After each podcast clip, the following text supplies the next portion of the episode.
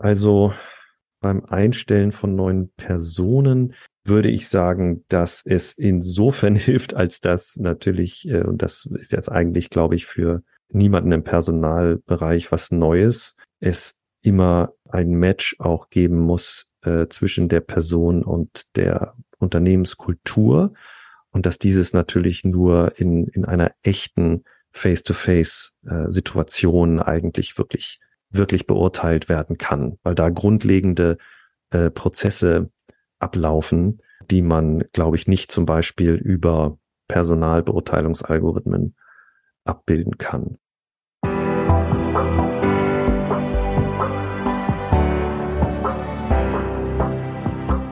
Willkommen bei Breakfast Briefings, dem Management-Podcast von Business Circle. Erleben Sie Persönlichkeiten, die Sie inspirieren, bereichern und Ihr Fachwissen mit Ihnen teilen. Weil Wissen verbindet. PersonalentwicklerInnen befinden sich in einem Spannungsfeld zwischen rigiden Strukturen und Offenheit. Das hat nicht zuletzt mit der digitalen Transformation, der demografischen Entwicklung oder dem Wertewandel zu tun. Wie man mit diesen Herausforderungen umgeht, hat natürlich auch sehr viel mit Haltung zu tun. Und hier kann die Auseinandersetzung mit einer ethischen Perspektive aus der Philosophie gerade für PersonalerInnen sehr spannend sein. Vor allem aber auch deshalb, um zu verstehen, wie die Zielgruppe der gewünschten MitarbeiterInnen tickt und welche ethischen Überlegungen hier überhaupt eine Rolle spielen. Zu all dem kann uns unser heutiger Interviewgast, der Philosoph Nikolaus Dirks, eine ganze Menge erzählen. Und er hat auch Lösungsansätze für die Personalentwicklung dabei. Mit dieser Folge melden wir uns mit den Breakfast Briefings aus der Sommerpause zurück. Personell unverändert, ich bin immer noch Elisabeth Rudolph und heiße Sie herzlich willkommen. Hallo Herr Dirks, ich freue mich sehr, dass Sie heute bei uns im Podcast sind. Wir werden heute wieder ein bisschen philosophisch. Ja, guten Tag, Frau Rudolph. Äh, ich freue mich auch sehr über die Einladung. Ich fange gleich mal, ich, ich grätsch gleich mal in Ihren Lebenslauf hinein. Und zwar, wenn man Ihren Namen googelt, dann findet man als erstes, äh, Nikolaus Dirks ist Autor, Philosoph und Keynote-Speaker. Wie würden Sie denn die Reihung machen? Äh, das ist eine gute Frage, weil diese Reihung sich bei mir auch ab und zu mal ändert. Also ähm, in der Corona-Zeit ähm, sind natürlich die Keynote-Speaker-Gigs ähm, in der heißen Phase ein bisschen zurückgegangen. Das geht jetzt ja wieder los.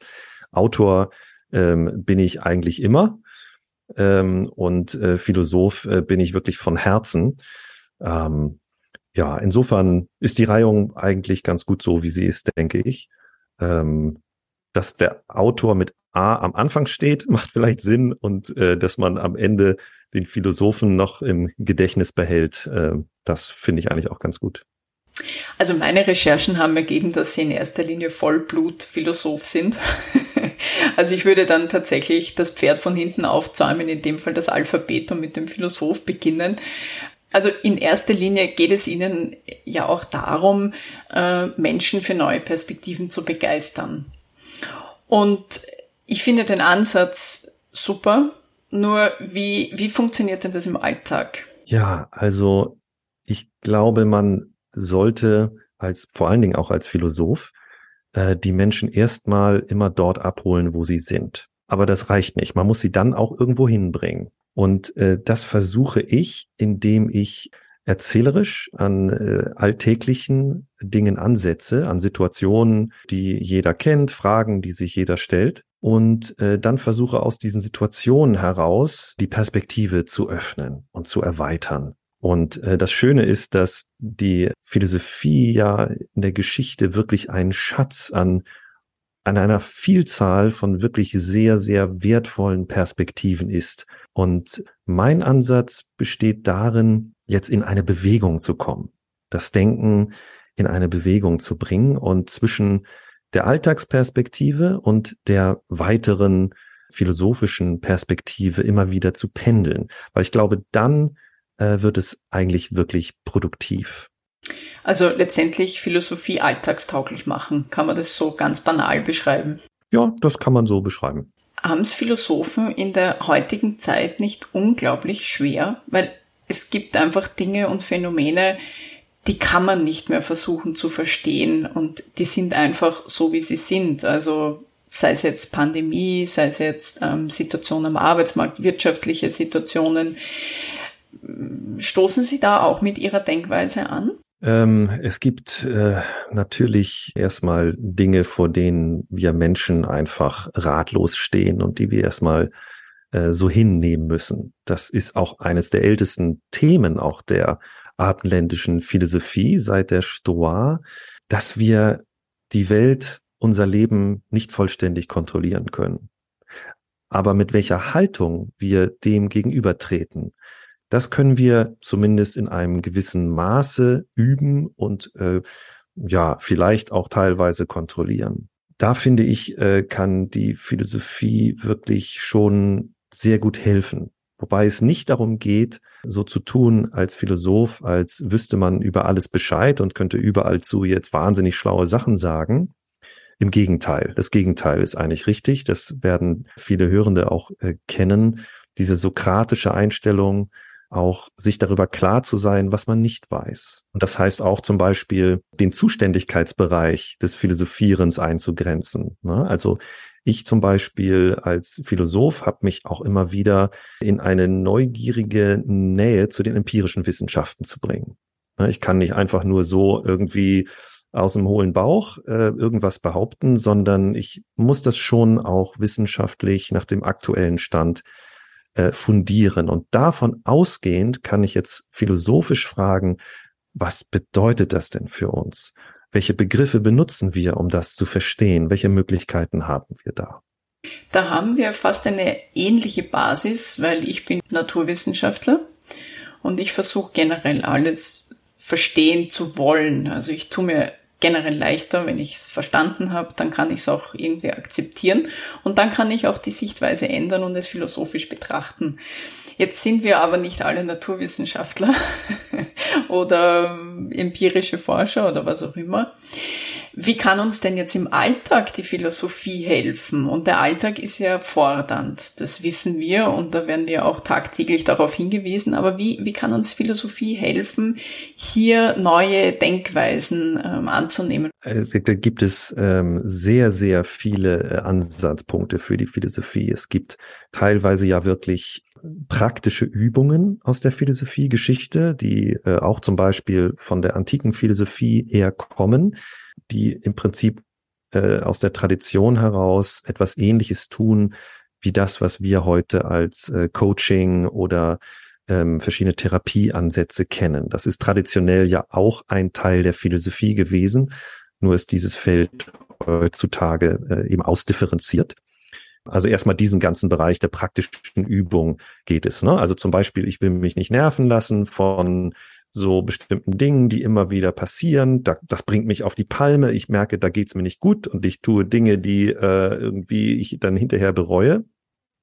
Also könnte ich zum Beispiel dem äh, römischen Kaiser und Stoiker Marc Aurel folgen und die Übung versuchen, wenn ich morgens aus der Tür gehe, mir vorzustellen, dass das, was dieses Ereignis, was mich da ständig so nervt und auf die Palme bringt, dass das heute mit Sicherheit auch passieren wird. So dass ich nicht mit dieser Haltung reingehe, oh, ich hoffe, es passiert nicht und dann bin ich wahnsinnig enttäuscht, wenn es doch passiert und ärgere mich, sondern mit so dieser Haltung, ja, es wird wahrscheinlich passieren und wenn es dann passiert, da bin ich eher gelassen, sage, ach, ja, genau, da bist du wieder, jetzt schaue ich mal, was meine Emotionen gerade mit mir machen und bin aber vorbereitet und habe mir vielleicht überlegt, was denn eine gute Haltung wäre, um mit diesem Ereignis äh, umzugehen. Ne? Nur so ein Beispiel. Und dann ist natürlich der große Bereich der ganzen äh, moralischen Gründe. Ne? Wir sind ja alle moralische Wesen und sind wahnsinnig komplex in unseren Urteilen. Das gehört ja zu dem, was wir so über unseren Sozialisationsprozess äh, aufgenommen haben. Und in der heutigen Zeit, auch im Berufsleben, stehen wir ja immer wieder vor der Herausforderung, dass es sehr verschiedene Hintergründe gibt, auch kultureller Art und in den Überzeugungen und so weiter. Und wir müssen es also schaffen, irgendwie trotzdem gut miteinander auszukommen. Und hier kann die Philosophie helfen, diese moralischen Denkweisen besser zu artikulieren, weil dafür wirklich seit langer, langer Zeit Menschen immer wieder neue Sprachform gefunden haben. Ne? Wir kennen das aus der Tugendethik, aus dem Konsequenzialismus, aus der deontologischen Ethik. Und wenn wir da so ein bisschen, auch ohne diese Fachworte, ein bisschen Orientierung finden für diese verschiedenen ethischen Argumentationsweisen, dann kann uns das in Situationen, wo wir mit anderen diskutieren äh, müssen, tatsächlich die Orientierung ähm, und den gemeinsamen Prozess, einen Konsens zu finden, einen Umgang zu finden, sehr erleichtern ist ein guter Ansatz. Ich werde es äh, bei mir selbst auch mal, äh, bei mir geht's tatsächlich in der Früh immer darum, wenn ich ins Büro fahre, ärgere ich mich bereits beim Aus dem Haus gehen, dass der Zug wieder Verspätung haben wird. Vielleicht sollte ich mit der Einstellung außer Haus gehen, der Zug wird auch heute Verspätung haben. Vielleicht. Genau. genau. Und wenn es zu erwarten ist, dann muss man sich ja auch nicht drüber aufregen. Man wusste ja eh, dass es passiert. Was wäre dann, ist die nächste Frage, was wäre denn eine gute Haltung? ähm, um darauf damit umzugehen, wenn der Zug halt Verspätung hat? Wie könnten Sie das anders nutzen oder? Im Endeffekt äh, geht es darum, erstens zu sagen, ähm, also ich würde es, ich mache es mittlerweile natürlich schon auch so, mich nicht mehr zu ärgern und es einfach zu akzeptieren und mir zu sagen, ich kann es nicht ändern, auch wenn ich mich ärgere, kann ich es nicht ändern. Und der zweite, die zweite Sache ist, ich kann sagen, okay, ich kann diese Zeit tatsächlich nützen, um anderen Leuten zu schreiben, meine sozialen Kontakte zu pflegen ähm, oder auch etwas zu lesen, mich auf die Arbeit vorzubereiten, egal wie. Also man findet schon Ansätze, aber man muss es auch probieren. Ja. Ja, sehr schön, genau. Also ich habe darüber ja auch ein ganzes Buch geschrieben oder ein kleines Büchlein mit Wittgenstein im Wartezimmer, wo es ja genau um diese Idee auch geht, dass unverhoffte Wartezeit eigentlich ja auch ein Stück geschenkte Zeit ist. Genau. Da sind wir eigentlich mitten bei dieser, bei diesem Perspektivenwechsel, weil man könnte es natürlich komplett negativ sehen. Man kann aber auch sagen, gut, ich habe jetzt fünf Minuten, die ich sinnvoll nützen kann und dann kommt der Zug sowieso automatisch. Aber es ist schon dieser Perspektivwechsel auch. Und ja, Sie haben dieses Buch von Ihnen angesprochen mit Wittgenstein im Wartezimmer. Ich habe da ein bisschen nur quer gelesen und da sind durchaus ganz, ganz, ganz nette Dinge drinnen. Also die kann ich unseren ZuhörerInnen auch wärmstens empfehlen und vielleicht hilft das schon wieder einen Beitrag zu leisten, hier den Perspektivwechsel einzuläuten. Sie haben auch Coaching angesprochen. Sie selbst beraten ja auch Unternehmen ähm, zu verschiedenen Bereichen, zum Beispiel Innovation, Digitalisierung oder auch Transformation, Change, Veränderung, wie das halt auch so Buzzwords mittlerweile geworden sind. Wie ist so Ihr Ansatz da? Wo, wo beginnen Sie da überhaupt, wenn Sie sich einmal so den Status quo der Firma ähm, erarbeitet haben? Ja, also erstmal ist es tatsächlich äh, so, dass äh, es mir sehr wichtig ist, diesen Status quo tatsächlich sehr gut zu verstehen.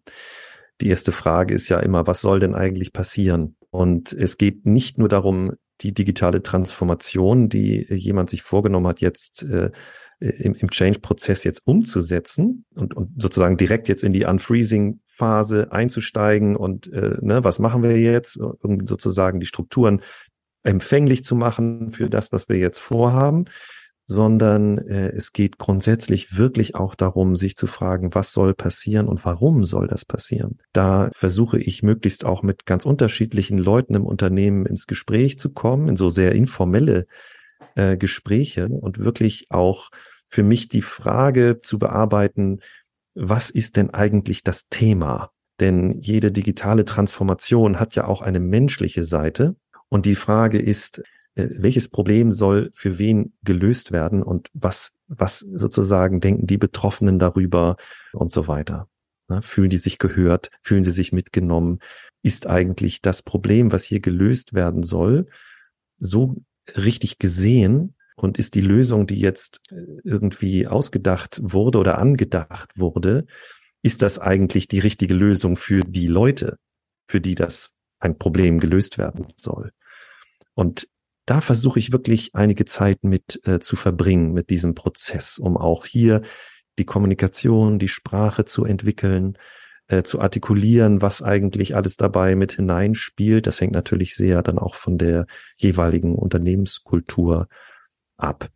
Ähm, und da kommen natürlich auch Werte zur Sprache, denn es ist ja nicht nur die Frage, warum wollen wir etwas tun und wie, äh, wie wollen wir es umsetzen, sondern auch die Frage, welchen Prinzipien wollen wir da verantwortlich orientiert folgen? Wie würden wir es nicht umsetzen? Ja, wie können wir auch das, das Vertrauen grundsätzlich in diesen ganzen Prozess stärken? Also das äh, sind eigentlich die Fragen, die ich zunächst einmal versuche, so gut wie möglich äh, mit den Leuten zu besprechen und zu reflektieren.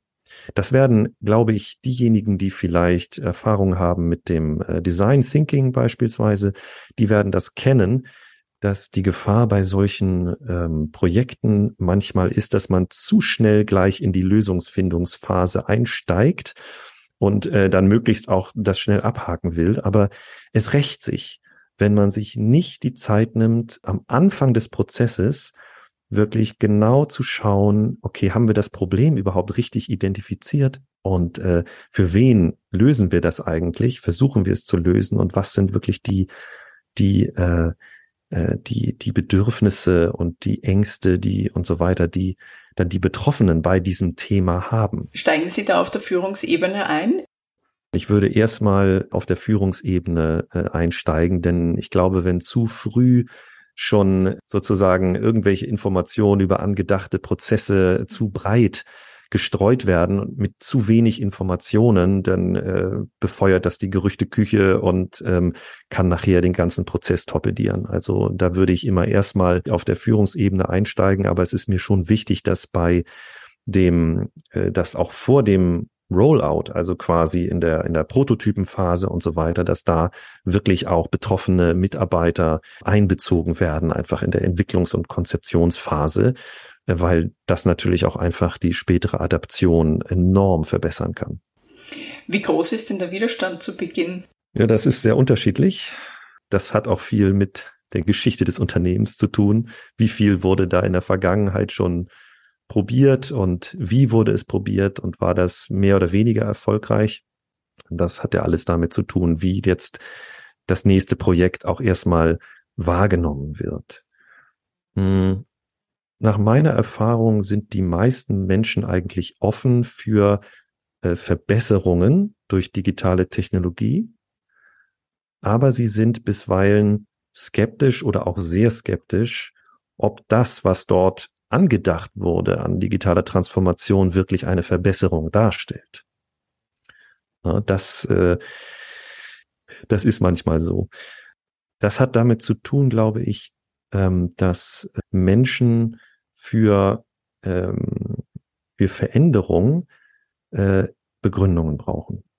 Und ich glaube, dass wir alle und auch natürlich die Führungsebene äh, sehr viel Grund hat, in diesen Begründungen sehr transparent zu sein und das wirklich ähm, zu erklären und äh, auch keine keine Sorge zum Beispiel zu haben, dass von Seiten der Mitarbeiter auch negative Gefühle geäußert werden. Das ist nach meiner Erfahrung manchmal eine Schwierigkeit in der Kommunikation, dass man Sorge hat, wenn wir das jetzt auf den Tisch packen, dann kommen jetzt negative äh, Diskussionen zustande und äh, das wollen wir nicht.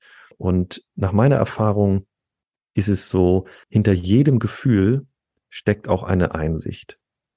Mhm. Und auch hinter negativen Gefühlen steckt häufig eine wertvolle Einsicht.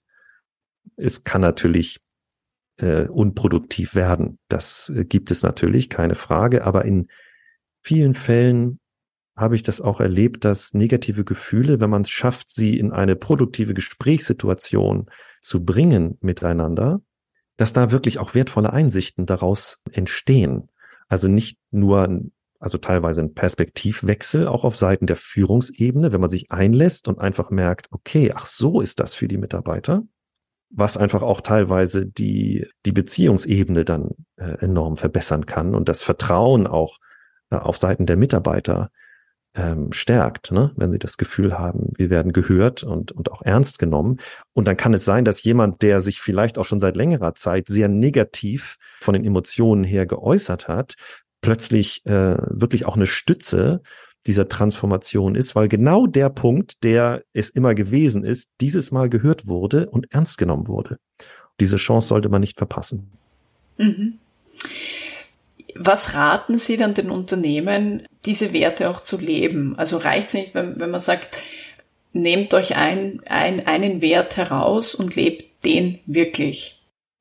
Ähm, also ich glaube, dass Unternehmen natürlich sehr viele Werte auch schon haben, weil ich denke, dass Werte oder auch moralische Prinzipien und Normen eigentlich die Regeln guter Kooperation sind. Gute Kooperation unter Menschen funktioniert durch die Regeln des guten Umgangs, weil sonst die Kooperationspartner aussteigen.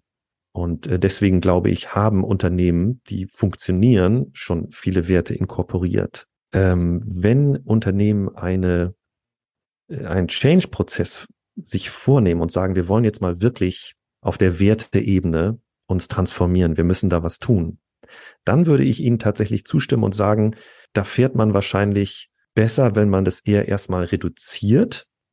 Man kann ja auch kommunizieren, dass das nicht sozusagen das äh, ultimative Endergebnis ist, sondern dass man auf einem Weg ist und dass man diesen Weg wirklich ernst nimmt, diesen Wert und alles dann wirklich auch tut, was dazugehört, um auch auf allen Ebenen glaubwürdig zu sein. Das scheint mir manchmal besser, als sich gleich alles mögliche 15 Werte vorzunehmen und am Ende ist es wahnsinnig schwer, das zu kontrollieren und danach zu handeln und sich überhaupt zu orientieren in diesem ganzen Geflecht. Das muss langsam wachsen, weil Werte ja sehr tief verankert sind, auch mit menschlichen Gewohnheiten zu tun haben und wer versucht Gewohnheiten zu ändern, der äh, der kennt das auch sehr gut. Äh, es ist sehr viel leichter eine bestimmte Gewohnheit sich wirklich rauszupicken und da erstmal was umzusetzen und dann das wirklich zu verankern und dann sich das nächste vorzunehmen und nicht ne, bei Jahresauftakt die guten Vorsätze zu haben und dann gleich zu versuchen, ein ganz anderer Mensch zu werden. Ne? Das, äh, so ist es für Unternehmen, glaube ich, äh, glaube ich auch. Erstmal reduzieren, priorisieren und, und das dann wirklich ernsthaft äh, durchziehen. Das wird dann auch die Umsetzung der, der späteren Werteverankerung äh, auch erleichtern.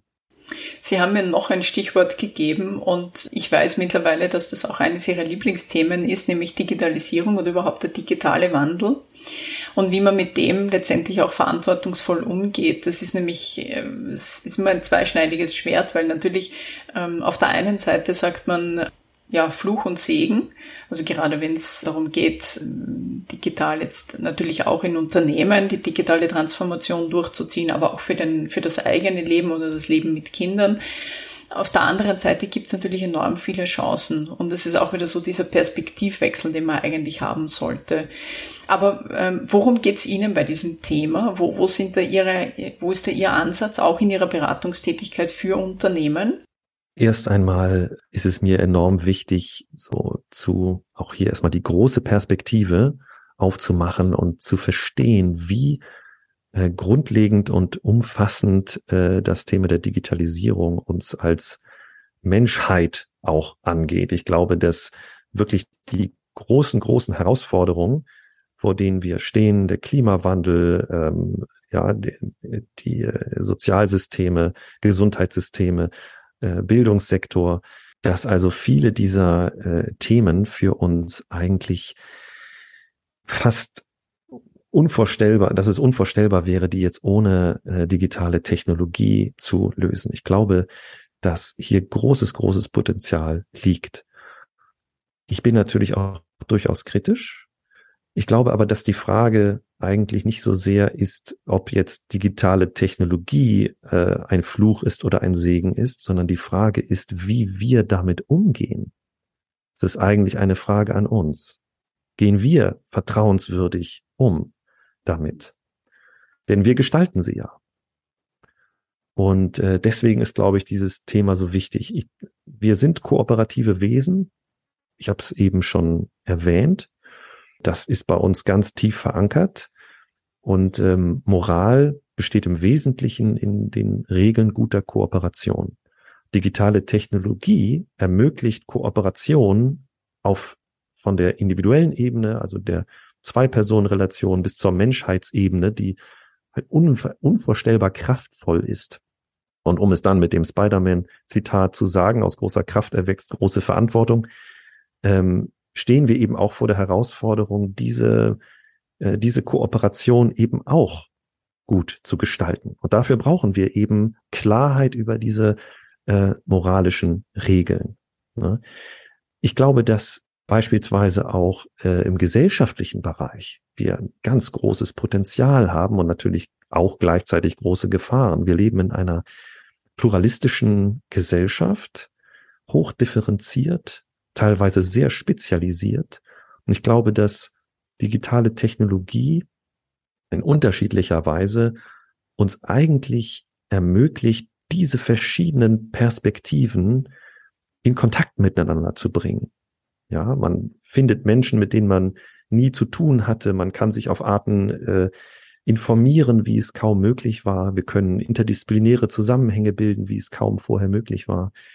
Also ich sehe da sehr, sehr großes Potenzial. Ich sehe natürlich auch die Gefahren, bin auch kritisch, was zum Beispiel Monopolisierungstendenzen äh, bei sozialen Plattformen angeht und so weiter. Aber ich bin auch bei sozialen Plattformen ähm, durchaus auch gewillt, auch die positiven Potenziale zu sehen. Ich glaube schon, dass bei aller Kritik man doch sagen kann, dass dort auch neue Räume von Solidarität äh, entstehen. Und ähm, ja, deswegen finde ich es wichtig, dass wir äh, unsere Fähigkeiten, uns über diese moralischen Fragen äh, auseinanderzusetzen, dass wir die wirklich äh, trainieren. Das tut man auch zum Beispiel durch diesen Perspektivwechsel, denn Moral heißt ja immer auch die Perspektive des anderen mit einbeziehen. Die Perspektive von sozialen Positionen äh, einbeziehen, an denen ich mich selbst nicht befinde. Deswegen ist das so eine wichtige Kompetenz, diese Perspektivwechsel immer wieder vollziehen zu können. Äh, das ist übrigens auch mit ein, eine Kompetenz, die wir auch trainieren an der Leuphana in dem Zertifikat ähm, digitale Ethik, was ich dort anbiete, äh, weil es so wichtig ist, dass wir diese diese Themen miteinander gut bearbeiten können. Nicht, dass wir sozusagen endlos in philosophischen Fragen schwelgen, obwohl das auch mal schön geistig und unterhaltsam sein kann, sondern auch zu verstehen, dass es da sehr methodische Wege gibt, um diese sehr komplexe Situation moralisch zu durchdenken und dann auch informierte, fundierte ähm, und im besten Fall natürlich konsensbasierte äh, Entscheidungen zu treffen. Ich habe äh, im Zuge meiner Vorbereitung fürs Interview ein, ein sehr äh, nettes Zitat vom deutschen Philosophen Jürgen Habermas gefunden, der das eigentlich als die neue Unübersichtlichkeit beschreibt. Und da, so kommt es mir auch vor. Also es ist einfach eine Komplexität ähm, heutzutage vorhanden, mit der man nur sehr, sehr schwer zurechtkommt. Und je älter man wird, desto schwerer kommt man damit äh, zurecht. Also die Digital Natives oder die einfach in diese Generation hinein geboren werden, die haben, für die ist das normal. Aber wie, wie findet man sich auch mit dieser Unübersichtlichkeit zurecht? Gerade jetzt auch, äh, wenn man wieder so ein bisschen den, den, die Brücke zu einem Unternehmen schlägt. Wie, geht man da am besten damit um? Also erstmal glaube ich, ist es äh, wichtig, dass man, was das Wissensmanagement äh, angeht, dass man sehr reflektiert darüber ist, welches Wissen äh, kommt eigentlich ins Unternehmen. Denn äh, es ist natürlich, man ist nicht gut beraten, wichtige Entscheidungen fürs Unternehmen zu treffen, zum Beispiel aufgrund der äh, Perspektive einer einzelnen Person und ihrem Gefühl und ihrem Eindruck der Weltlage oder so. Ne? Ähm, deswegen glaube ich, ist, brauchen wir insgesamt eine gute Vernetzung zwischen Wissenschaftsbereichen, äh, Instituten und so weiter mit, mit Unternehmen. Also ich glaube, dass ja auch die, Wissenschaften durchlaufen ja auch einen intensiven Prozess digitaler Transformation, haben dort auch Möglichkeiten, die, ähm, die ähm, äh, neu sind. Und ich glaube, das äh, erstmal ist, da ist man gut beraten, da aufmerksam zu sein. Und ein zweiter Punkt würde ich sagen, dass es sich sehr lohnt, bei dieser ganzen Unübersichtlichkeit und äh, Vielfalt sich wirklich auch auf anthropologische Grundlagen zu besinnen. Also ich selbst ähm, basiere meine Überlegungen auf der evolutionären Anthropologie, wo es also ganz tolle Forschung gibt, gerade in den letzten 20 Jahren, sag ich mal. Und das kann einem schon auch ein Stück weit die Augen öffnen, wenn man sieht, dass es hochdynamisch ist, unsere gesellschaftliche Entwicklung und es wahnsinnig vielfältig ist, aber dass wirklich bestimmte kognitive und emotionale, ähm, äh, sagen wir mal, Grundhaltungen und Einstellungen eigentlich nach wie vor sehr deutlich erkennbar sind. Ich glaube, das kann uns schon helfen, um davon ausgehend in unsere Urteilsbildungsprozesse einzusteigen. Hilft das zum Beispiel auch am Arbeitsmarkt, beispielsweise jetzt beim Einstellen von neuen Personen? Also beim Einstellen von neuen Personen würde ich sagen, dass es insofern hilft, als dass natürlich, äh, und das ist jetzt eigentlich, glaube ich, für niemanden im Personalbereich was Neues, es immer ein Match auch geben muss äh, zwischen der Person und der Unternehmenskultur und dass dieses natürlich nur in, in einer echten Face-to-Face-Situation eigentlich wirklich, wirklich beurteilt werden kann, weil da grundlegende äh, Prozesse ablaufen, die man, glaube ich, nicht zum Beispiel über Personalbeurteilungsalgorithmen abbilden kann. Das ist ein sehr, finde ich auch ein, momentan auch ein sehr äh, spannender Bereich, weil natürlich die Recruiting und äh, Bewerberauswahl, Algorithmen natürlich auch sehr kraftvolle Werkzeuge sind, gerade in der heutigen Situation, wo man sehr spezifisch sucht und äh, es schwer ist, ähm, richtige Leute nach komplexen äh, Parametern zu finden. Aber äh, das ist auch ein sehr spannendes ethisches Thema, weil man auch in dem Bereich natürlich schauen muss, dass diese Algorithmen nicht bestimmte Unfairnisse, die ähm, in der Vergangenheit, die es in der Vergangenheit vielleicht gab, dann reproduzieren. Ne? Also wenn ich in einem Unternehmen beispielsweise eine bestimmte, sagen wir mal, ein traditionelles Unternehmen und es gibt eine bestimmte Einstellungspraxis so aus der Vergangenheit heraus, dann kann es ja sein, dass dort äh, ein bestimmter, bestimmte Vorurteile, ein Bias Eingang gefunden hat. Und wenn ich jetzt sozusagen einfach sage, okay, lieber Algorithmus, wir wollen dich jetzt trainieren, was sind unsere guten Mitarbeiter?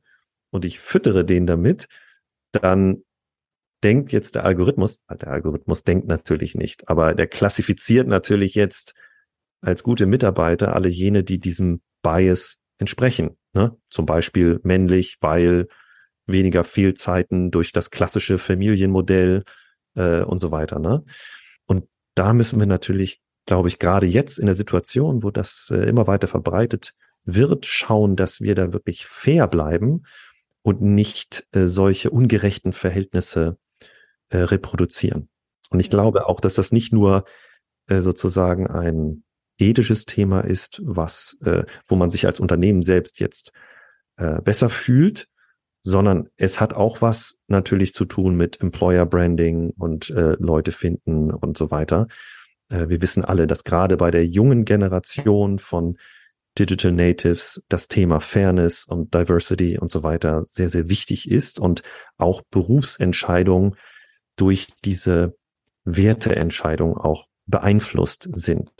Deswegen auch in dem Bereich würde ich sagen, kann die Auseinandersetzung mit einer ethischen Perspektive aus, aus der Philosophie eben für Personaler sehr spannend sein, um besser zu verstehen, wie denn eigentlich äh, die, die, ähm, die äh, Zielgruppe der gewünschten äh, Mitarbeiter, wie die eigentlich tickt ähm, und welche ethischen Überlegungen für die äh, wirklich eine Rolle spielen und wie man dem entsprechen kann, so dass es eben auch glaubwürdig ist und dann tatsächlich auch gelebt wird, so dass die, wenn sie einmal im Unternehmen sind, auch diese ähm, erwartete Kultur dort auch vorfinden und dann natürlich gerne auch dort bleiben. Also wir befinden uns ja äh, in einem absolut volatilen Arbeitsmarkt zurzeit. Also es gab noch nie so viele Möglichkeiten, äh, einen Job zu bekommen wie derzeit, was ja eigentlich eine komplett äh, paradoxe Situation ist angesichts der wirtschaftlichen Lage. Aber ich habe die Personalfrage ja ganz bewusst gestellt, weil sie bei unserer Personalentwicklung pur, bei unserer Veranstaltung ähm, einen Vortrag halten werden, dem Titel Brücken zum Wir. Sinn in Klammer äh, R finden im Geist der Verbundenheit. Ähm, ich finde den Titel schon einmal recht spannend, aber ähm, wollen Sie uns ein ganz kurze Einblicke geben, ohne zu viel jetzt an Spannung vorwegzunehmen. Aber worum wird es ungefähr gehen? Diese Brücken zum Wir, was ist damit gemeint? Äh, also ich werde in diesem Vortrag äh, erstmal den Zuhörenden einen äh, Einblick geben in äh, einige Erkenntnisse aus der evolutionären Anthropologie, die über die sozusagen die evolutionäre Rolle von Moralität. Ne? Das ist so, um wirklich zu verstehen, dass das nicht irgendwie so ein, ein luftiges Thema ist, das sozusagen erst relevant wird, wenn fürs Überleben gesorgt ist, sondern ganz im Gegenteil, dass das zentral ist für diesen, für diese Erfolgsgeschichte der Spezies Mensch. Und aus diesem, auf dieser Grundlage werde ich eine, eine Haltung entwickeln, die äh, darauf setzt, wie man im Umgang mit anderen, also auch am Arbeitsplatz, wie man im Umgang mit anderen diese Haltung der Verbundenheit kultivieren kann, so dass daraus eine sozusagen ein moralisches Fundament entsteht, was aber nicht aus einem Pflichtgefühl entsteht, weil ich das jetzt muss, und auch nicht aus Kalkulation entsteht, sondern wirklich eine sehr direkte Verbindung zwischen Menschen eigentlich ermöglicht. Und diese Verbindung gibt es auch, die kennt jeder, sie ist nur häufig verdeckt, verschwunden, überdeckt von bestimmten anderen Einstellungen, die wir so angenommen haben. Und die äh, Zuschauer werden nach diesem Vortrag einen Impuls für diesen, für diese Haltung mitnehmen, um sie im eigenen Leben und im eigenen Unternehmen äh, einzubringen. Glauben Sie, ähm, dass die Personalentwicklung, also das ist natürlich jetzt äh, sehr pauschal formuliert, aber glauben Sie, dass die Personalentwicklung das richtige Mindset hat, um in der heutigen Zeit bestehen zu können? Ähm, ich glaube, dass also das möchte ich nicht pauschal äh, beantworten, denn es gibt natürlich einfach sehr unterschiedliche äh, Menschen. Mir ist bewusst, dass natürlich auch die Personalentwicklung äh, unter sehr starken administrativen Anforderungen steht und ähm, dass diese Prozesse natürlich eine gewisse eine gewisse Einstellung und gewisse Arbeitsweisen von sich aus schon fordern. Aber ich bin schon auch vielen Personalern, Personalerinnen begegnet, die wahnsinnig offen sind für, für diese Reflexionsperspektiven. Und ich habe den Eindruck, dass eigentlich gerade in diesem Segment Menschen doch sehr offen sind, weil sie vielleicht auch schon mit, mit Coaching und mit diesen Ansätzen stärker in Berührung waren als häufig als andere im Unternehmen und deswegen bei, freue ich mich immer, weil ich äh, eigentlich äh, mit denen im Prinzip in manchen Bereichen gleich offene Tür ein, Türen einrenne, ne, wo ich anderen erstmal erzählen muss, warum überhaupt Unternehmenskultur und Personalentwicklung wichtig ist, kann ich das hier ja voraussetzen. Ne? Und deswegen glaube ich eigentlich der, ich meine, das ist im Prinzip ja ähm, eine, eine gemeinsame Haltung der Personalentwicklung wie auch der Philosophie seit alters her, seit Aristoteles mindestens, dass eigentlich das, äh, das Glück, äh, das gelungene Leben eigentlich nicht darin besteht jetzt, dass man reich ist oder berühmt oder so, sondern in der Entfaltung der äh, Fähigkeiten, die man als Mensch äh, mitbringt. Ne? Und das, glaube ich, ist erstmal eigentlich ein gemeinsamer Ansatz zu versuchen, diese, diese Potenziale äh, zu heben. Und deswegen glaube ich, kann sich hier eigentlich ein sehr äh, produktives Gespräch und eine produktive Auseinandersetzung ergeben. Ich freue mich auf jeden Fall schon sehr auf die äh, Gespräche abseits des Vortrages auf der Konferenz. Da wird es einige geben, das kann ich Ihnen jetzt schon versprechen. Und vielleicht motiviert das auch einige unserer ZuhörerInnen, äh, zu unserer Veranstaltung zu kommen und Ihnen zuzuhören und dann genau dieses Gespräch nämlich auch aufzunehmen. Ich glaube, das ist auch ganz wichtig in der heutigen Zeit, dass man sich auch über diese ähm, oder nicht nur in der heutigen Zeit, es ist generell wichtig, sich auch über diese Probleme auszutauschen, ähm, auf Augenhöhe und auch sagen zu können, was gerade gut läuft, aber was auch überhaupt nicht läuft und wo dann tatsächlich die, die Hürden sind und die Steine im Weg liegen und wie man die dann auch am besten wieder wegräumen kann. Also wenn man es zusammenfasst, Personaler gehören oder Personalerinnen äh, gehören gestärkt in ihrem Definitiv. Tun und Handeln. Ja. Mhm. Definitiv. Ich bin auch, äh, ich hatte es ja schon erwähnt, dass ich sowieso ähm, auch als Philosoph einen Hang dazu habe, ähm, auch die Empirie sehr ernst zu nehmen. Und das ist zum Beispiel so eine kleine, na, wie soll ich es mal nennen, eine Herausforderung, die äh, die Personalentwicklung auch immer für auch für die Philosophie bereithält.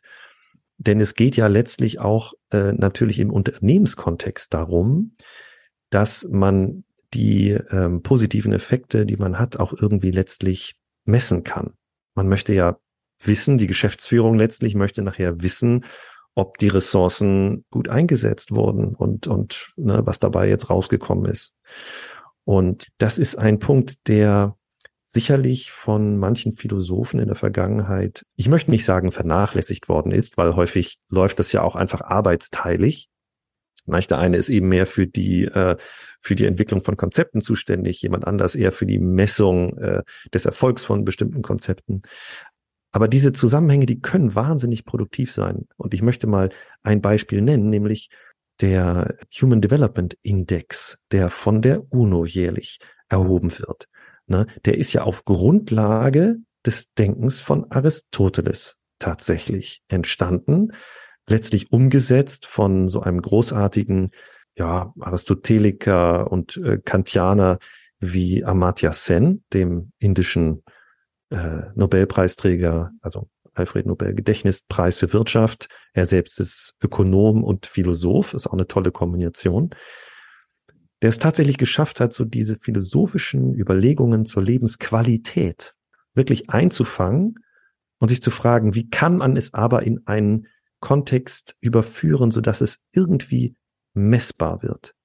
Und die große Schwierigkeit war ja vorher, dass in der äh, Entwicklungshilfe und beim Messung des Entwicklungsstandes von Ländern eigentlich nur nach dem durchschnittlichen Pro-Kopf-Einkommen und dem Bruttoinlandsprodukt beurteilt wurde. Da hat man gesagt, nein, das, das ist ja nicht das Leben der Menschen. Wir wollen doch das wirkliche Leben der Menschen verbessern. Wie macht man das?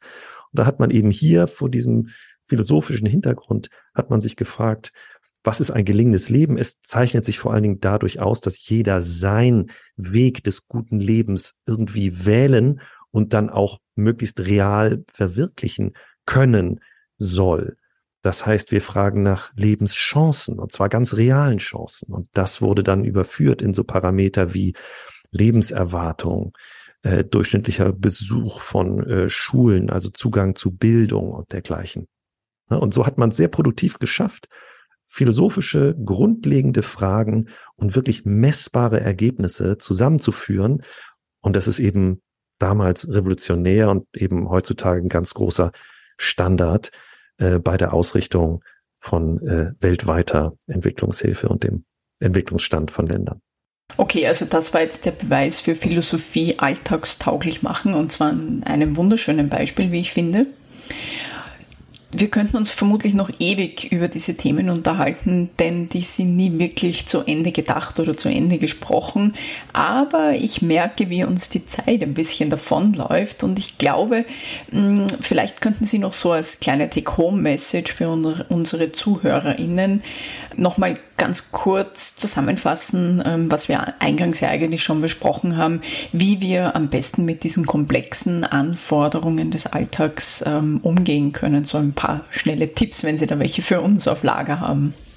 Ich glaube, dann würde ich zurückkommen auf äh, unsere anfängliche äh, Frage, wie man mit dem umgeht, was einen irgendwie äh, aufregt oder in diesem Fall äh, zu überfordern droht. Ne? Also die Komplexität, also den quasi morgens aus der Tür gehen oder wann auch immer man das machen möchte beim Zähneputzen vielleicht ähm, und sich äh, sich nicht versuchen davor zu verstecken, sondern und zu hoffen, dass es irgendwie einen nicht betreffen würde und man es am Ende doch alles kontrollieren kann, sondern zu sagen, okay, äh, auch heute wieder wird einfach diese unübersichtliche Komplexität äh, auf mich zukommen? Und was wäre eine gute Haltung, um damit äh, umzugehen? Also eine Empfehlung erstmal auch hier an die stoische Gelassenheit.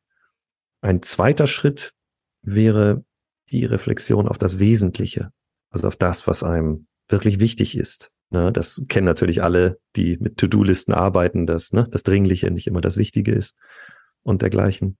Ähm, also wirklich ähm, auch sich mal die Zeit zur Reflexion zu nehmen in einer ruhigen Situation, vielleicht in einem Gespräch mit einer wichtigen Person oder auch äh, mit einem Glas Wein in der Badewanne, je nachdem, äh, wie, wie man es machen möchte, wirklich sich so das ordnen zu lassen und nicht so in diesen, in diesen Strudel von Hektik hinein zu geraten, sondern sich selbst in eine Situation zu bringen, eine Situation zu erlauben, in der man auch diese längeren Zusammenhänge des eigenen Lebens mal so in den Blick bekommen kann. Was ist mir da wirklich wichtig?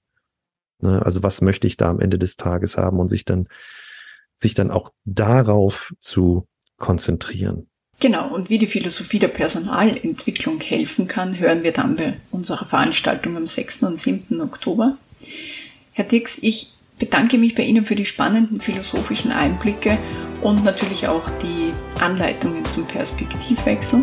Ich wünsche Ihnen alles Gute und wir freuen uns wirklich schon sehr auf Ihren Vortrag bei der PEP. Vielen Dank, Frau Rudolph, für dieses sehr angenehme Gespräch und ich freue mich auch sehr auf die PEP.